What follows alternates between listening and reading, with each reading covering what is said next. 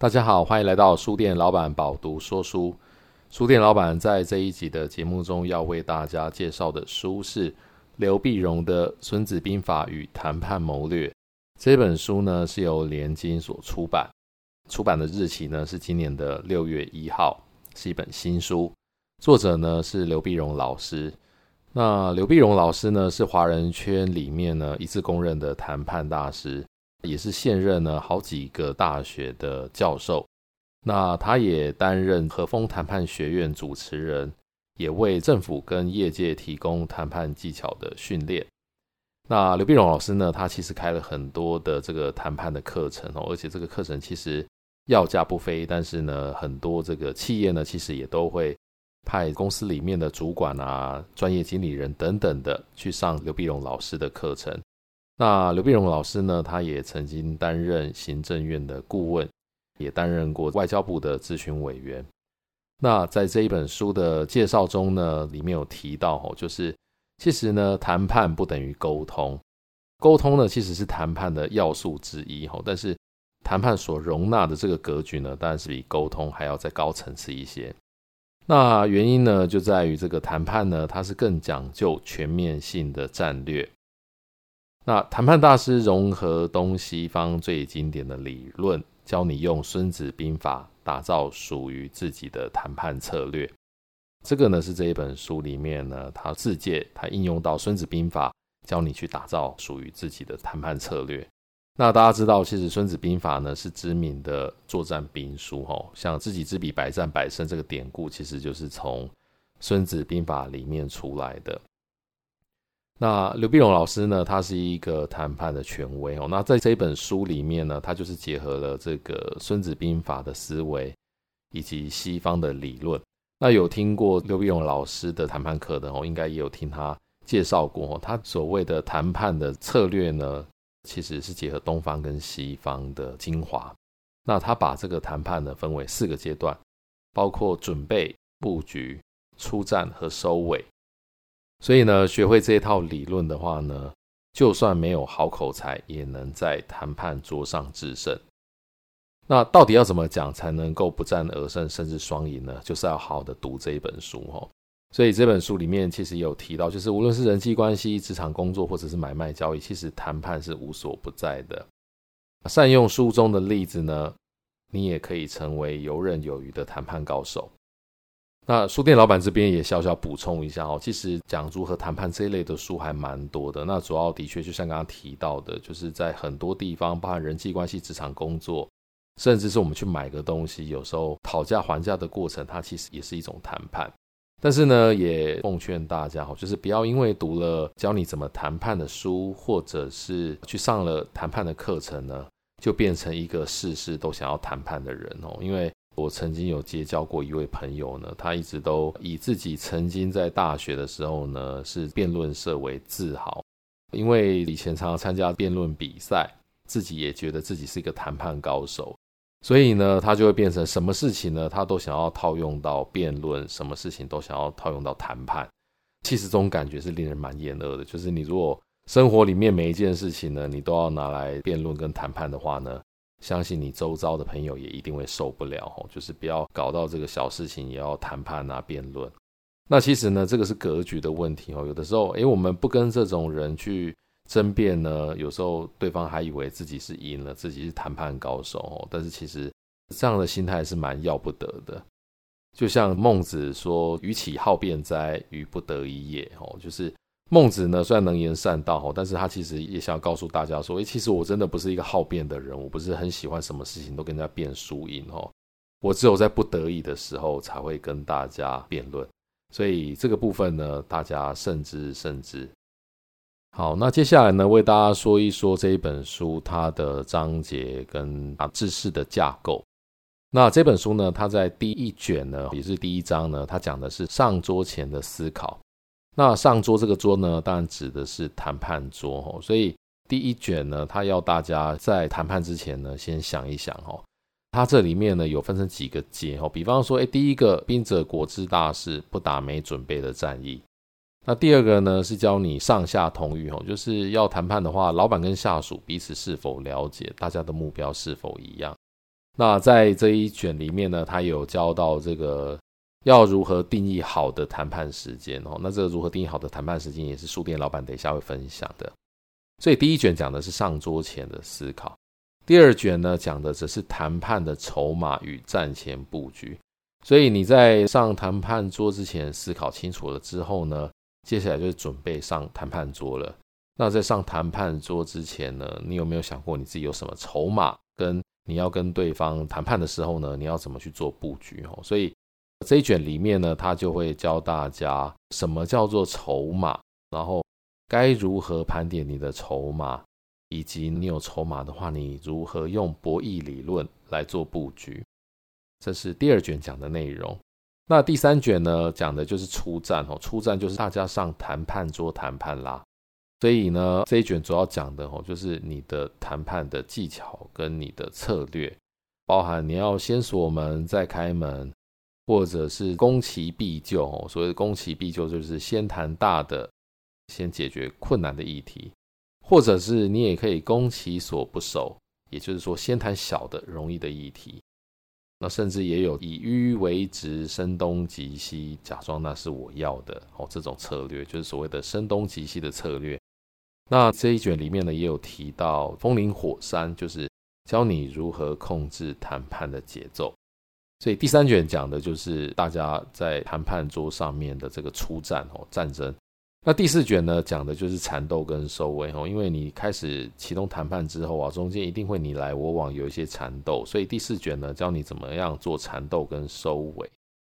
所以这一卷里面呢，就有一些章节有提到，就是诶，你在谈判的时候闷对方的同时啊，你其实也要提防自己内部内讧，或者是这个谈判过程中啊，要避免你迷失方向哦，因为有时候一个谈判的过程很长，你可能会有发生很多意外的状况，或者是有很多因素呢，可能会导致你谈判的过程呢，就渐渐偏离了原本的初衷。那在收尾的时候呢，也有提到哈，就是。归师勿恶，留一条路给对方走，让他回得了家，类似这样子的策略。那这个也是等一下书店老板会分享的。那这本书的最后则是有个后记，吼，就是读《孙子兵法》的三个方法。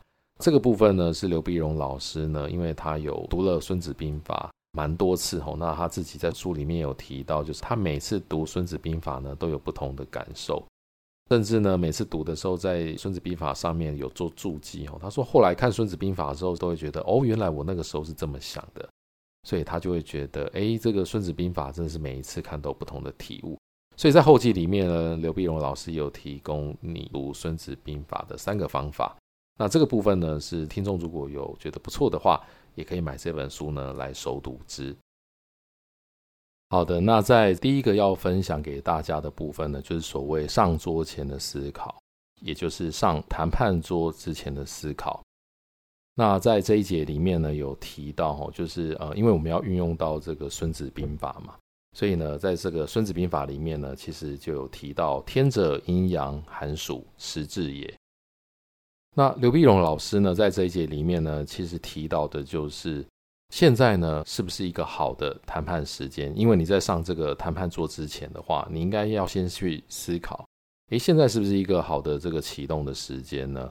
所以像刚刚《孙子兵法》提到的，就是“天者，阴阳，寒暑，时至也”，其实就是在告诉你，就是现在是否是一个好的时机点。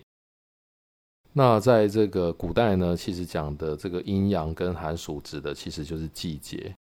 如果把这一件事情呢放到这个谈判的时机点里面的话呢，其实就可以解释为你现在谈判的对象呢，是否现在去提出这个谈判呢是适合的时间？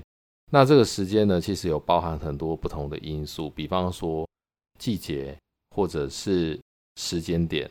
那季节呢，指的是一年里面的季节的状况。那时间的话呢，就是区分成早上啊、下午或者是晚上等等。那从我个人的经验来讲呢，我觉得这是一个非常实际的考量。比方说，有的时候我们在做一些商务洽谈的时候，如果呢你面对的是国外的客户呢，其实我们在启动一个比方说议价之类的谈判的时候，你当然要衡量到他目前那边他是白天还是晚上。如果你要找他的时间，你这边是白天，他那边是晚上或半夜的话，那你当然找不到人。那如果说呢，你其实是用这样子的方式去主动跟对方启动一个谈判的话呢，那对方可能会觉得，诶，你是不是在找茬？为什么故意找我没空的时间？那另外季节来说也是相当重要的哦。比方说在台湾或者是在东方，我们通常跟欧美他们过年的时间是不一样的。所以有的时候，如果我们跟谈判的对象要启动一个谈判的时间点，是在他比方说欧美的这个年底要过新年的时候去启动，那当然对方是不会理你的。如果你的对象呢，比方说是台湾人或者是中国人的话，在农历过年的时候去启动这个谈判呢，当然很有可能对方也相应不理。因为他会觉得，哎，这个时间呢，其实是大家想要休息的时间哦。那你如果有什么话的话呢，干脆等到过年了之后再来谈吧。所以在这一个章节里面呢，其实要讲的就是，你在启动一个谈判之前呢，你要好好的思考，现在的这个时间点呢，是否是一个适当的时机点。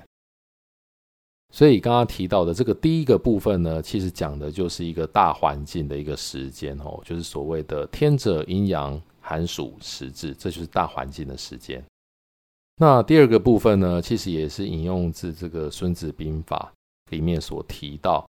那里面有一段话说：“上于水，莫致；欲塞者，待其定也。”这个“雨水莫至”哦，这个“莫”是泡沫的“沫”。那意思就是说，以前这个行军如果要渡河的时候，如果看到这个河里面有很多泡沫的话，就代表上游呢，可能在下雨，有很大的水呢冲下来，所以会导致你现在看到水里面有很多这种泡沫。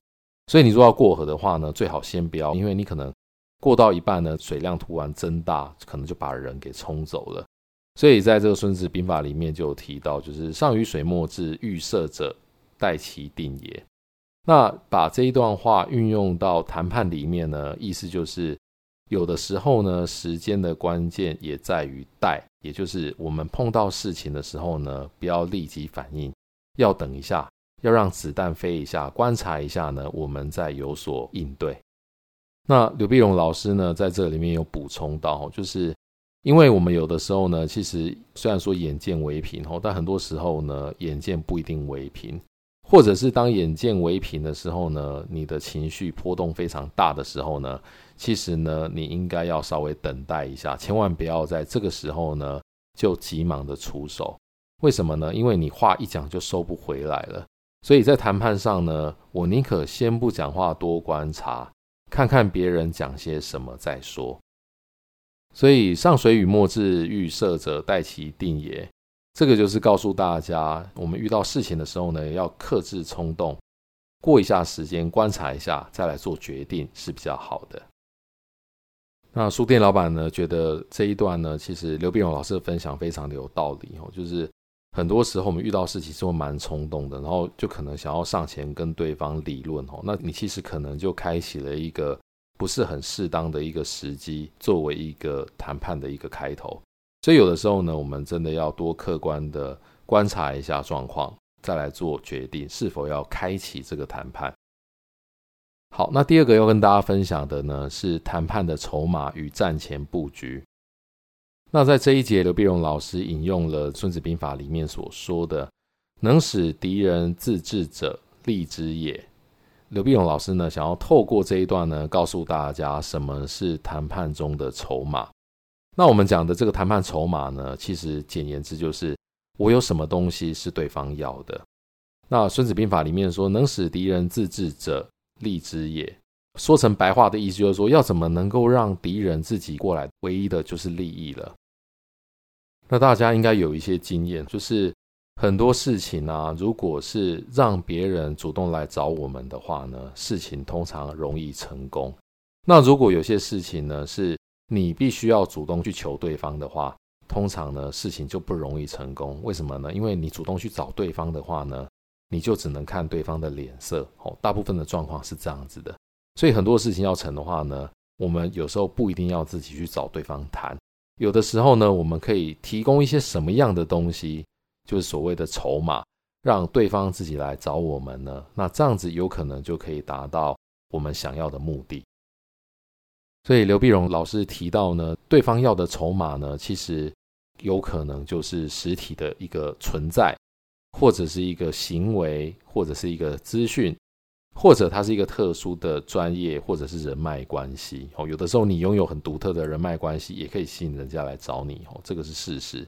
那这些呢，都可能是对方要的东西。那对方要的东西呢，当然就是你手上的筹码。所以能够使敌人自治，哈，自治的意思就是自己过来的意思，自治。那这个治，哈，是至于的治，哈。那能够让敌人自己跑到我这里来呢，就是因为来到这里有利益。所以呢，利之也意思就是说，我们在谈判的时候呢，要怎么让对方主动来跟你谈？那你要诱之以利，哈。所以人们常说，在谈判桌上呢，有两种力量。一个呢是增加他不谈判的成本，只要增加他不谈判的成本呢，他就会愿意来跟你谈。因为不谈的话呢，他付出他的 effort 或者他 cost 更大嘛，所以他就会来跟你谈。哦，这是一个推力，把他往桌上推。那另外一个呢，就是增加他来跟我谈判的效益。哦，那这就是一个拉力，把他往桌上拉。所以要么就是你不来谈，我就让你付出很大的代价，这是推力。那另外一个呢，就是你如果来跟我谈的话，你的效益会提升。比方说，哎，你可以更赚钱，可以得到更多东西，那就是设法把它拉到谈判桌上面来。那刘必荣老师呢，他其实也有提到，就是说有时候呢，当我们提出了利，但是对方却不进的话呢，那他可能就是老也。哦，所谓的见利而不进者，老也。那老也是什么意思呢？老就是劳累的劳，就是。如果你已经提供了一个利益，但是对方他却不前进的话呢，那他有可能是因为已经累了。这个是蛮有道理的，因为通常大家看到对自己有利的事情呢，都会往前冲。如果他没有的话呢，那就代表他已经累了嘛。如果你提出了利，他还不进的话，代表他已经累了的话，那你就必须要一个思维，就是如果对方累了的话，你可以怎么做呢？对方已经累了，你是可以有一个乘胜追击的一个谈判方式。或者是要用什么样的方式让整个谈判可以更快的结束哦？因为对方可能累了，累了的话，他可能就没有耐心再跟你慢慢磨。也许你就可以直接单刀直入的给他一个他也许可以接受的结果。那这个《孙子兵法》里面有提到哦，就是利不动，非得不用，非为不战。那非利不动的意思就是要看得到利才能够动哦。那这个其实也是一个谈判的一个根本。那非得不用呢？意思是要看得到有得的时候呢，才能够用。非为不战呢？意思就是要面临危险危机的时候呢，才能战。所以这个里面其实提到的就是谈判的一个原则。另外，刘碧荣老师呢，也在这个章节里面也有提到，他说呢，有一句这个俗语叫做抛砖引玉哦，但是他说这个在谈判桌上面呢，不能够。把这个抛砖引玉拿出来用，为什么呢？因为他说呢，如果你抛了砖呢，在谈判桌上通常是引得到砖哦，引不到玉。所以你如果想要引得到玉的话呢，你也必须要抛出玉才行。而且你抛出的这个玉呢，也要必须是能够让对方所认同的。你不能够抛出一个你自己觉得很好的东西，但是对方觉得没有什么吸引力的东西。然后呢，你想要用这个东西呢，去换得对方呢给你更有利的条件。所以在谈判的时候，当你抛出玉却引不出玉的时候呢，有可能的原因是：第一，你不知道他需要的是什么，所以你给予的东西呢根本没有对接到他的需求；第二呢，就是你其实没有说服他相信你提供给他的这个是一块玉，你觉得你是，但是他觉得不是，所以。你可能必须要说服他这一件事情，他才能够感受到你提出来的这个东西的价值。那我觉得这一段的分享也蛮有道理的，因为很多时候呢，双方会焦灼在一个僵局底下呢，是因为可能彼此双方都觉得我有递出了橄榄枝，但是呢，对方却接不到这个橄榄枝，或者是接了之后呢，觉得这并不是一个橄榄枝，所以。我觉得在这个谈判的这个过程中呢，达到确实的沟通是非常的重要。那接下来分享的是第三卷出战的其中一个章节哦。那这个章节呢，它引用的是《孙子兵法》里面提到的“正举之日，宜观蛰伏，吾通其始”。那它的意思呢，应用在谈判上的话，就是先锁门再开门，才有谈得通的可能。刚刚引用《孙子兵法》所说的“正举之日，移关折服，吾通其使”。这个“正举之日”呢，其实指的就是交战前夕的意思。那在交战前夕呢，其实就是先移关折服，哦，就是把关口给关闭，然后把通往的这些令符啊，把它给折服、折掉的意思，哦，就是不能用了。意思就是说，使节呢，其实也都不能够进出了。那古代在打仗的时候呢，就是告诉你，我就是要打仗了，所以你再派任何人来都没有用的，因为我的决心就是要开始这一场战争了，吼，所以所谓的夷关折服，吾通其始呢，其实就是一种。宣战坚决态度的展现吼，意思就是我是跟你玩真的，我真的要开启这场战争了。那把这个应用到谈判桌上呢，意思就是谈判刚开始的时候呢，一定是先锁门哦。那其实你锁门，对方也会锁门，那双方呢都是在进行意志力之间的较劲，因为两方都锁门，那就是锁门之后呢，看谁先撑不下去哦。那这个当然就跟古代还开始打仗了哦，那大家打仗了。谁赢谁输还不知道，因为仗才刚开始打嘛。那在上桌谈判的时候呢，这个刘必荣老师说，当然并非就只是有关门啊，因为关门的话，大家一直关门，那最后当然就是一直都是没得谈嘛。一直没得谈的话，谈判就不会有结束的一天。所以刘必荣老师说，有一点非常重要，就是我们要永远都要让对方知道门是打得开的。为什么呢？因为如果他上桌谈判只是为了投降，他当然就不会来了。哦，所以你要让他知道说，如果条件谈得好的，是谈得通的，那大家就可以来谈，就有机会可以成功。如此呢，对方才会投资时间跟心力在谈判上面。那刘必荣老师说呢，这个谈判的时候呢，要锁门掏钥匙哦，就是我要先把门锁上，钥匙拿出来，告诉对方说，其实呢，这个门是有机会可以打开的，但是你要不要跟我谈谈这一把钥匙呢？那你如果要拿这把钥匙的话，可以啊，你要拿东西来换。那所谓这个锁门呢，它其实在英文里面的说法，它就是所谓的 commitment。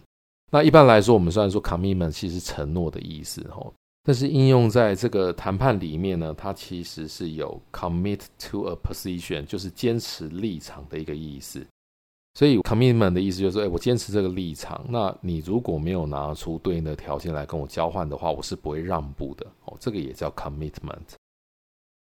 所以你就要同时告诉对方，我有 commitment，但是我非常强硬的时候呢，我仍然留有这个回旋的空间。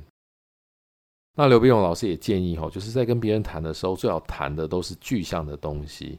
什么叫做具象的东西呢？就是摸得到、看得到、可以分割的东西。所以呢，我们在谈判的时候关了门，然后我们亮出钥匙，告诉大家可以谈。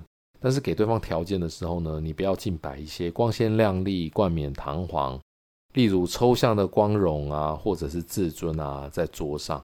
因为呢，这样子如果谈判卡死了的话呢，反而是无法下台的。所以你一定要是一个具体的，比方说是一个数字，是一个东西，是一个分割，是一个可以 bargain 的东西。例如，你如果是一个数字，是一个报价的话，那对方报了价来，我再来跟他谈，那我可能就会告诉他说：“诶，我出门的时候啊，老板交代，如果今天还是谈这个数字的话，那就不用谈了吼。但是因为我们很重视你啊，所以我今天就还是来了，因为我觉得你公司还是蛮有诚意，我们看看是不是可以得到其他的解决方案。”所以，如果今天还是谈这个数字的话，就是不用谈了。这个是在表达什么呢？这个是在表达说，你如果今天要跟我讲一样的事情的话，那我就是锁门，就没什么好讲的。但是呢，所谓的这个但是呢，如果数字有调整的话，也许就可以行得通了。也许我今天来，我们就可以带着一个有结局的一个结果可以回去。所以，我们先给 no，然后再给一个 but。这个 no 跟 but。就是所谓的锁门跟掏钥匙，所以这个 but 后面要接的呢，其实是一个 solution，一个 possibility to solve this issue。所以呢，它必须要是很具体的东西才有的谈。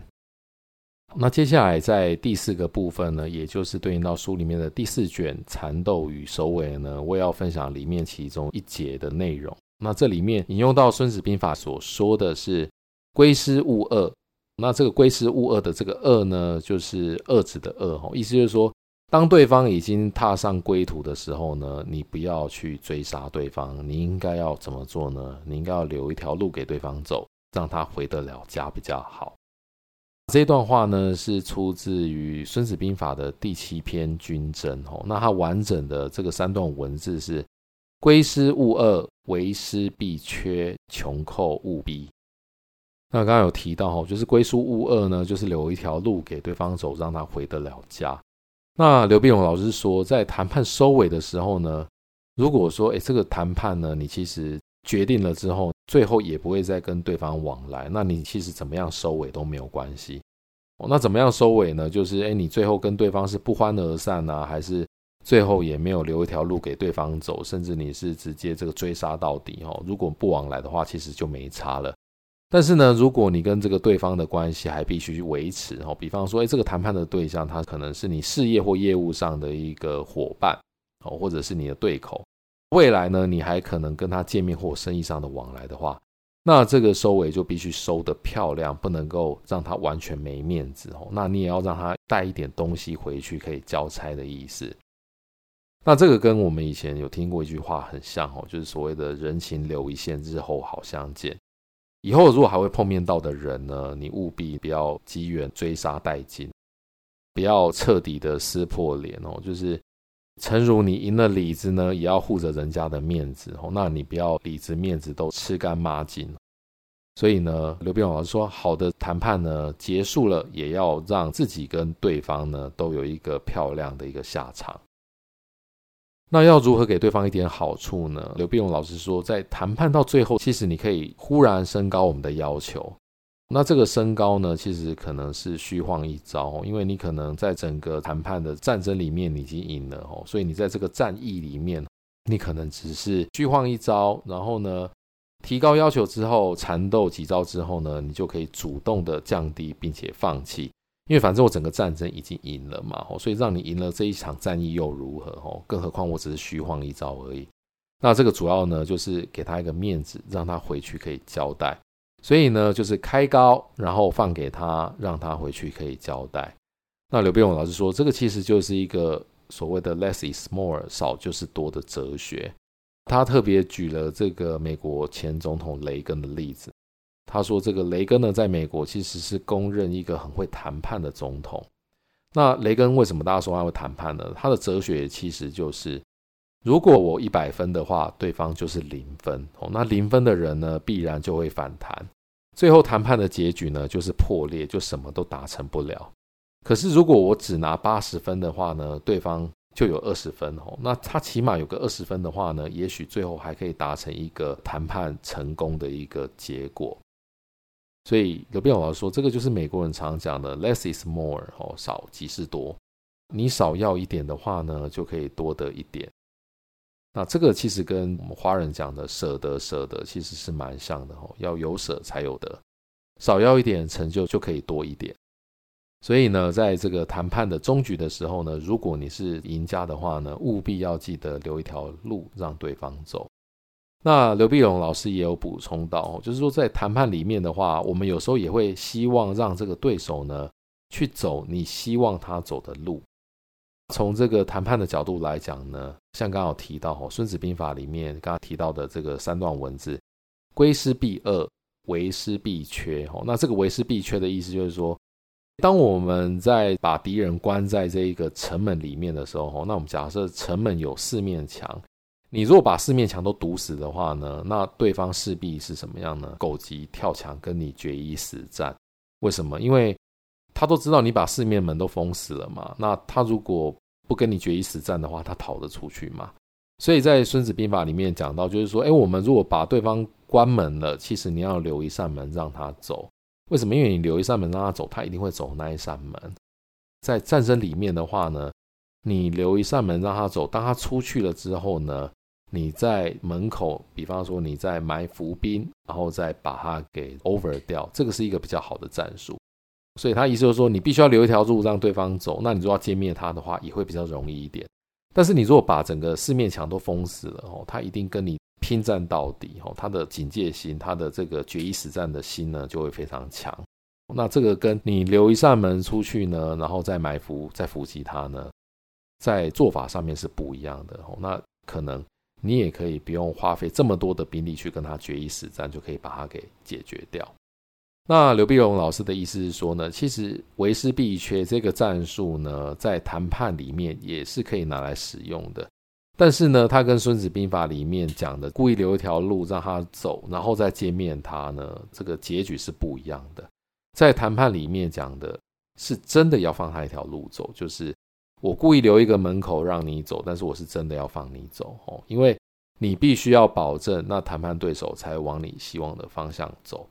那另外就是像刚刚提到的，很多时候我们谈判的对象并不是敌人啊，你并不是要跟他决一死战，甚至很多呢可能是你事业上的一个伙伴，你要寻求的是一个 win-win 的关系，而不是你死我活的关系。所以在这个状况下呢，你当然就一定要放对方一条路走哦，你不能够像刚刚讲的，就是吃干抹净，然后赢了里子也要赢面子哦，因为你如果这样子的话，对方势必未来就不会再跟你往来了，也不会有跟你再继续做生意的机会。所以呢，刘必荣老师说，围他的时候呢，你一定要留一条路走，而且就像这个例子讲的，你要保证他说，诶，你只要往这条路走的话呢，我就不会制裁你，我就会答应给你我说会给你的东西，这样子呢才是谈判的王道。那讲到这边，我自己其实个人有一个切身的例子可以分享，就是在多年前啊，其实在申请科专计划，就所谓申请政府补助的时候。的一个经验。那大家当我们跟这个政府申请专案补助的时候呢，其实这个所谓的专案呢，它都会有所谓的专家或者是教授或者是学者哦。那你要把这个计划书啊送给他们去做审查，然后还要必须要开一个审查会。那这个审查会当然就是你要跟专家委员们介绍你要做的东西哦。那专家委员最后会决定说，哎，你做的这个东西好不好？我是不是要给你补助哦，或者是我给你多少的补助？那其实以前有类似这样的经验吼，最后学到了一个道理吼，因为像刚刚提的，就是我们会开个审查会，那这些专家委员呢，他要看你的案子呢，决定要不要给你补助，所以他们其实是要做报告的吼。做报告的意思就是，他们必须要问你一些问题，然后呢，以确认你这个计划好不好。所以有的时候呢，我们在做简报的时候，就像刚刚提到的，为师必缺吼，你一定要留一个。看似漏洞或者是看似问题的问题，让这些专家委员来询问。你不可以把你的简报或计划做得太完美。为什么？因为当你做得太完美的时候，这些专家委员他是必须要交差的啊。你做得很完美，然后他不晓得该问你什么问题，他就只好问一个不是问题的问题，或者是问一个很难的问题。那不管是不是问题的问题，或者是问一个很难的问题。你在这个专家会议里面，你都会很难回答。当你回答的不好的时候呢，你这个计划可能就无法过关了。所以有的时候呢，你就必须要放一个问题在那边让对方问。然后呢，你放了这个问题，你既然会故意放一个问题让他问，你其实就已经准备好一个完美的解答了。所以呢，这所谓的为师必缺。当你放了一个问题让对方让专家问，然后呢，你也给他一个很好的解答的时候呢，这个专家呢，就可以把这个问题跟解答呢写在他的报告书里。那他就可以说，经过我们的审查呢，我们有发觉，诶，这个计划可能有什么样的问题，但是这个业者呢，他提供了一个很好的 solution 可以解决这个问题。所以这个计划呢，它是一个健全的规划。所以这个案子我们可以补助他多少钱？哦，类似这样的概念。所以其实呢，像我刚刚提到的，当我们申请一个计划补助，然后遇到专家委员的时候呢，其实。它就是一个谈判的过程哦，所以我觉得的确，像这个刘必荣老师在这本书里面提到的，把《孙子兵法》应用到这个类似谈判的这件事情里面呢，我觉得嗯，真的还蛮 make sense，蛮有道理的。好，那以上呢就是书店老板针对刘必荣老师的这个《孙子兵法与谈判谋略》这本书呢所做的分享。那不晓得大家是不是印象深刻哦？就是。其实说真的，就是在我们生活里面呢，真的有蛮多是有谈判的这个需求跟机会的。那像刚刚提到的吼，永远留给对方一条路走呢，其实事情会成的机会都比较大。不管是让对方成功，其实很多时候也是让自己成功，它就是一个 win-win 的一个状况。啊，这边呢，其实也要再分享给大家一些个人的想法哦，就是。提醒大家哈，不要因为读了这一本书呢，就认为自己是谈判大师哈，然后养成了一种遇到了谈判，就因为自己读过了这个谈判的书呢，就觉得，嗯，那我一定要谈到赢哦。因为书店老板个人的经验哦，就是谈判这种事情呢，如果有一方全赢呢，是不会成的哦，因为有一方全赢就代表有一方全输嘛。那你如果本来就能够全赢的话，其实就不需要谈判啦。为什么？因为你如果已经能够全赢的话，那你就赢了，又何必需要谈判呢？所以，如果你抱着一个一定要全赢的想法去谈判的话呢，通常最后都是破局的机会是很大的。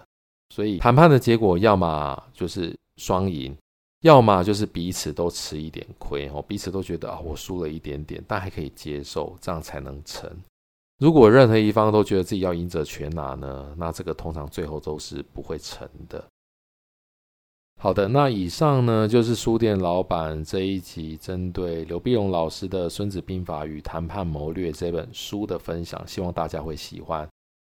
那我觉得这本书呢，它其实蛮实用的哦，特别是针对很多上班族，你其实在不管是对内对外哦，大家多多少少都会有这个谈判的机会。那这本书呢，推荐大家可以买来阅读。因为它可以应用到这个《孙子兵法》，而且大家知道，其实很多外国人很喜欢读《孙子兵法》这一本古书，所以代表它其实里面蕴藏了很多我们华人或古人的智慧在里面。请大家呢也可以参考节目资讯栏的内容。那节目资讯栏的连结呢，有书店老板饱读说书的这个选书。这一集呢，提到刘必荣老师的谈判的书，那我们也选了很多其他跟谈判有关，或者是刘必荣老师关联的这个包含有声书等等的。欢迎大家呢可以参考节目资讯栏的优惠码呢，到 Pubu 电子书城去做购买。那有单本七九折、三本七五折的优惠。希望大家呢读了跟这个谈判有关的书呢，都能够对自己。生活上有很大的帮助哦，那切记就像刚刚书店老板讲的，不要每一件事情都把它当成谈判哦，这样你周围的人是受不了的。好，那以上呢就是书店老板今天的分享。书店老板饱读说书，我们下一集见。